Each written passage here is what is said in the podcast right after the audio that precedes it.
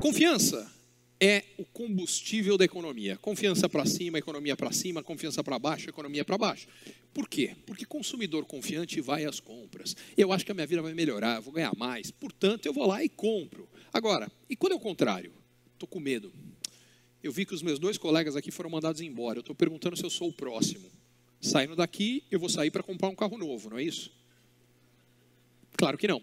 Só que na hora que eu não compro o carro, o operário que ia fazer o carro perdeu o emprego. O vendedor da concessionária também. Cada um deles ia comprar um imóvel. Não, mas não vai. Os dois operários que iam fazer, mais os, os corretores, perderam emprego. Cada um ia comprar uma televisão. Não vão mais. Cada, bom, vocês já pegaram, né? Confiança para baixo, economia para baixo. Muito bem.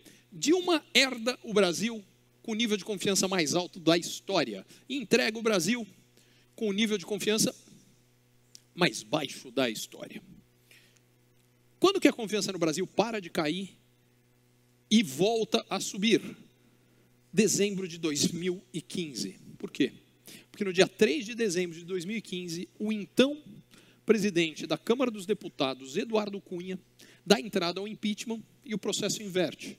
Aliás, uma parte aqui, tá? Um país que precisa do Eduardo Cunha para retomar confiança.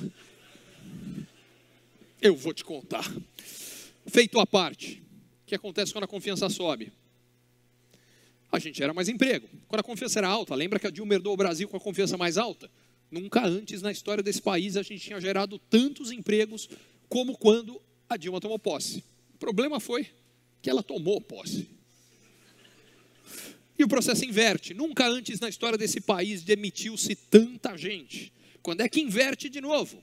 Começa a andar o impeachment e para de demitir e mais recentemente voltam os empregos. E mais importante, como eu falei, isso está acelerando. A gente teve este ano a geração, só nos primeiros 10 meses, de 900 mil empregos com carteira. E, principalmente, os meses de agosto e setembro foram os de maior geração nos últimos cinco anos. Se as pessoas estavam otimistas antes das eleições, agora, se o cara tinha coragem de contratar um monte de gente antes da eleição, depois isso vai acelerar.